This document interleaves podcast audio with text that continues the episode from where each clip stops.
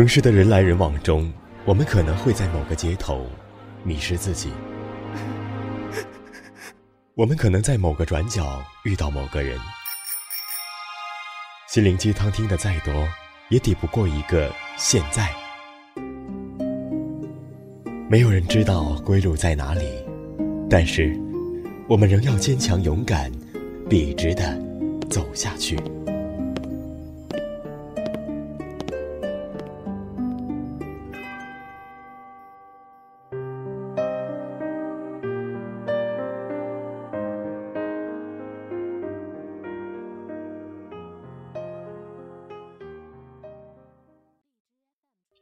我是主播若曦，欢迎您收听本期的西西公主。小耳朵们可下载电台的手机 APP《月上港湾》，收听更多精彩节目。今天要为大家分享的文章是作者大少女的《我们对着异地恋开一枪》。接下来，请你戴上耳机，听我慢慢说。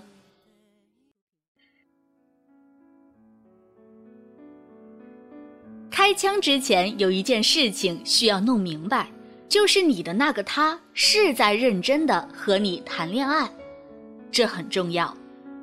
那么，如何把异地恋可怕这个根深蒂固的思维转变一下，让异地恋变得有趣且更让感情稳固？这兴许不是闲扯，这是一篇披着故事外衣的干货。第一个故事讲阿白。这个肤白貌美、娇小可爱的阿白姑娘，在空窗许久之后，告诉他再次迎来了初恋。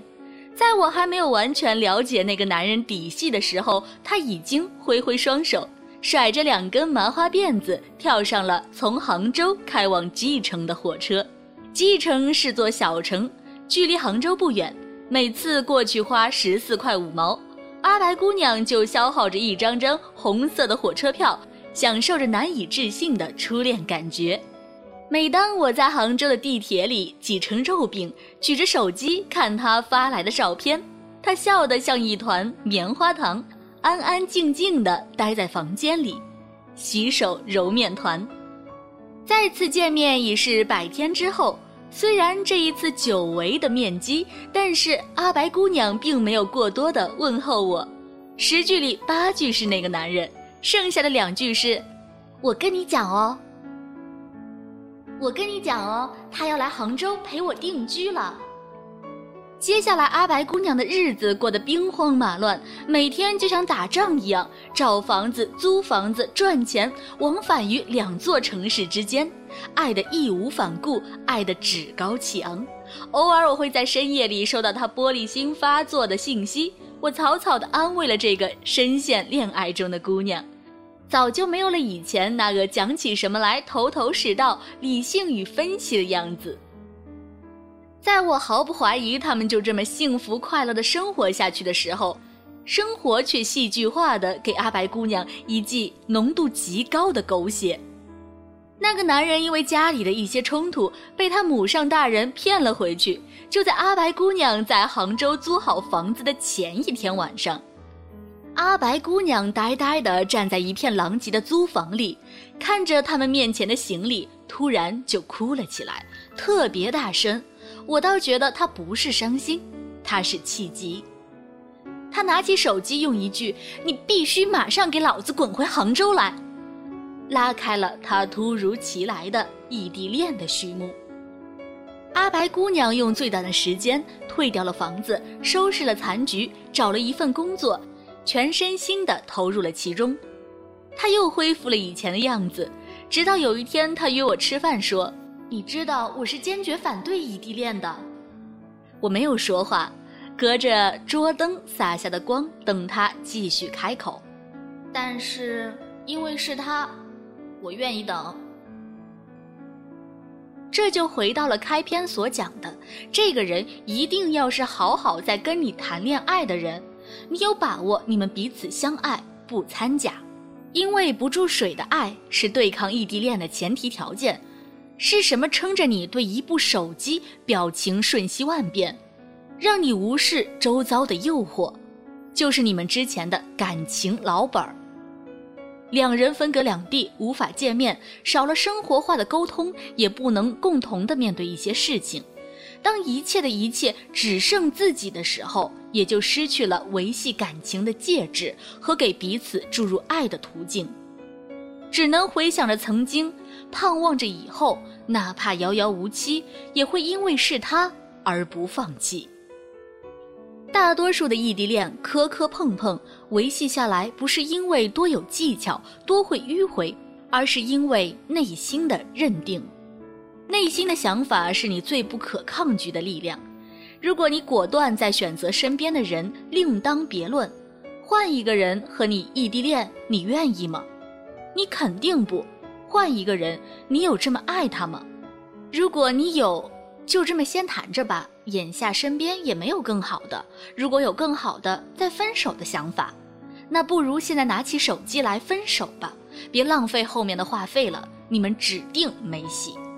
后来阿白姑娘就会经常深夜里聊骚我了，玻璃心碎成渣渣，她又食言了。我怀疑她在外面有了狗了。我跟你讲哦，她已经不是一天两天这副德行了，我要炸了。然而第二天，阿白姑娘不管前一天晚上碎得多么粉末，在回复男朋友消息的时候，又恢复了甜蜜的样子。就算是要耍小性子的话。也不会太久。我看着截图，惊讶于爱情胜于五零二胶水的复原力，后来才回过神来，阿白姑娘只是把所有的坏情绪都给了我，好的留给了爱情。也许你会说，认定容易，维系难啊，毕竟文字苍白，电话有时也听不出情绪。这让我想起了另一个姑娘。她维系爱情的手段可谓让我最为惊悚，没有之一。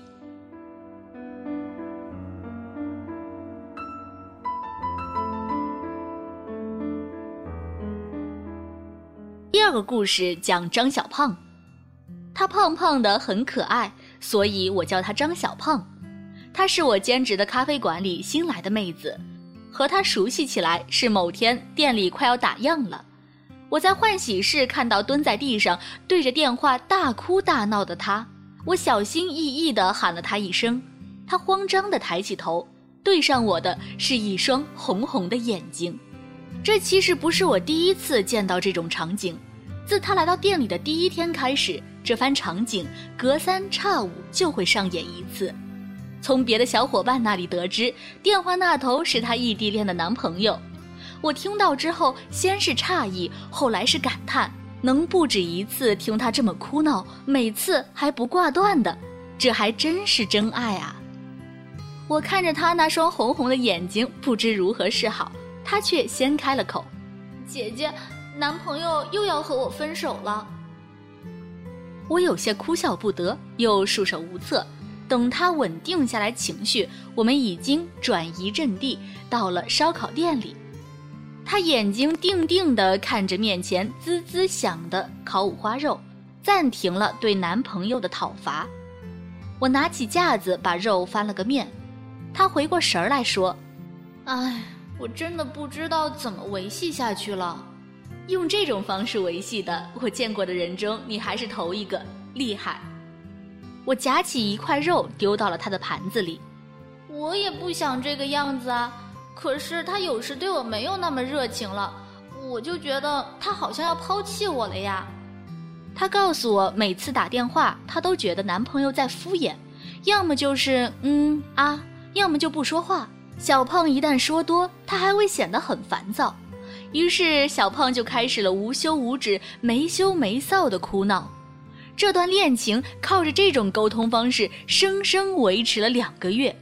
我在佩服之余，也感受到了其中潜伏的危机。吵闹和质问是异地恋中最没有安全感、最直接的表露。通过这种方式释放出来，引起对方关注，前期或许有点作用，后期就是个导火线，一点就炸。如果人和人之间的沟通只剩这两种方式，不要说异地恋，即使在一起住的，估计也已经手撕对方了。沟通多靠是说话，好好说话，及时说。普通人和人之间交流就要好好说话，才能一片和谐。更不用说情侣之间了，更不用说异地恋的情侣了。不能抱，不能亲，只能说个话。这时候不好好说话，你要能抱能亲的时候再拉开来好好说个话。念书的时候，在寝室里经常会听到室友和外地的男朋友联系，室友性格温婉，电话里却像换了个人。活泼了许多，他也会讲些段子逗电话那边的他笑，自己也会笑得倒在床上。碰到问题需要讲的时候，我总会听他说一句话：“你先别急，我们好好说。”有什么话是不能好好说的呢？我把这个室友的故事告诉了小胖。除了好好说话，两个人可以做除了打电话之外其他的事情啊，一起玩个游戏，或者同看一部剧。约好每周的什么时候听对方讲讲最近的事儿，在对方需要自己空间的时候就退开来，让安静陪陪他。至于联系的频率，这个由于两个人性格不同，会有极大的差异。我见过那种女生规定男生每天必须打电话多少小时，视频多少小时，微信要多少时间内回复的恋爱。也见过比较随心所欲的异地情侣，这个只能因人而异，过程无需刻意，一段时间后就会形成两个人的联络模式。恋爱不比比赛争输赢，两个人在一起要舒坦啊，异地恋也要舒坦。后来小胖没有再问我那些问题，只见他的朋友圈不再自怨自艾。好像最近一条是两张电影票，不同地点，时间相近的同一部电影。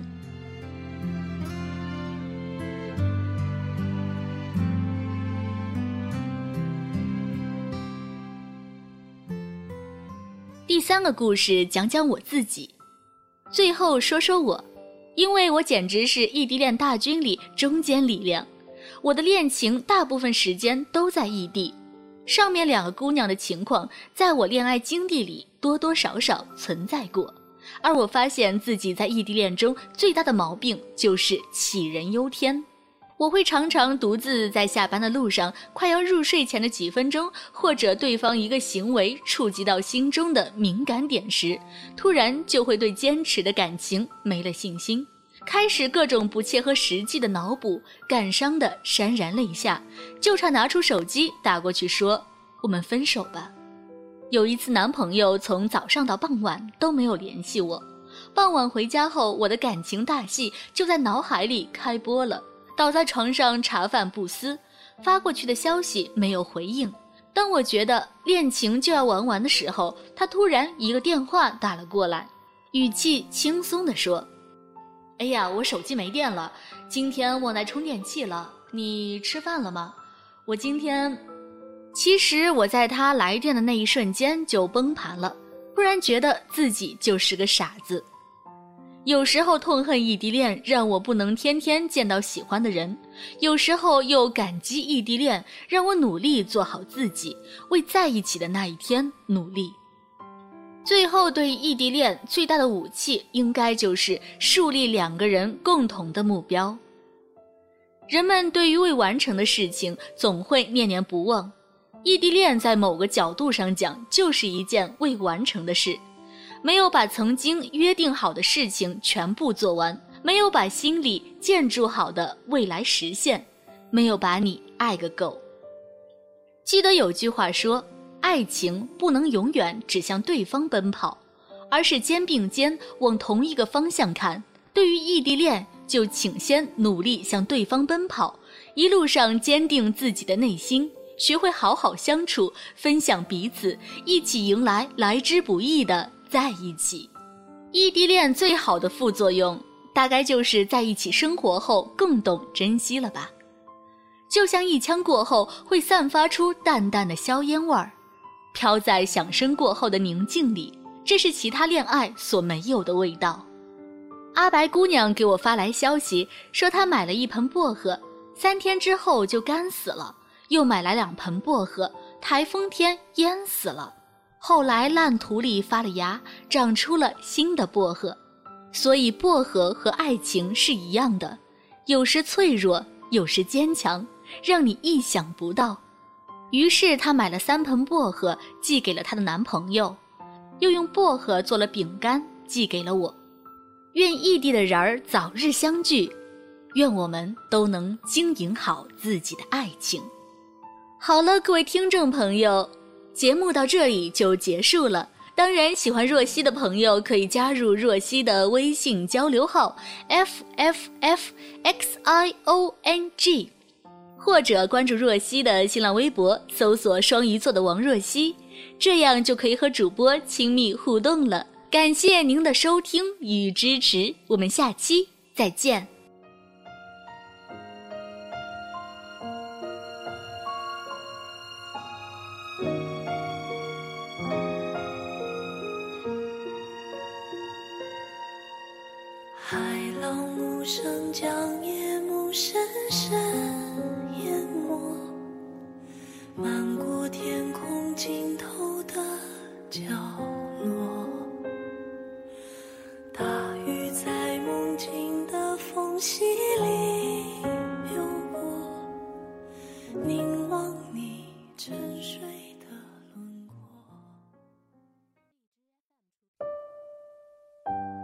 那些歌，怀念遥远的过去。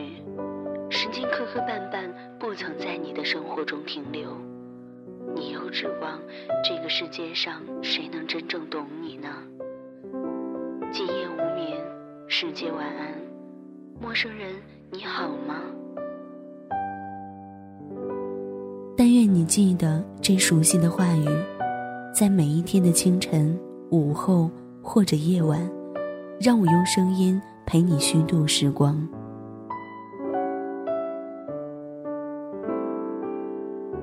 呼吁小耳朵们关注新浪微博“月上港湾微电台”，或者关注公众微信号 “FMYSJW”，支持点歌传情，也可以私信留下你的故事，说不定下一期就是你的节目。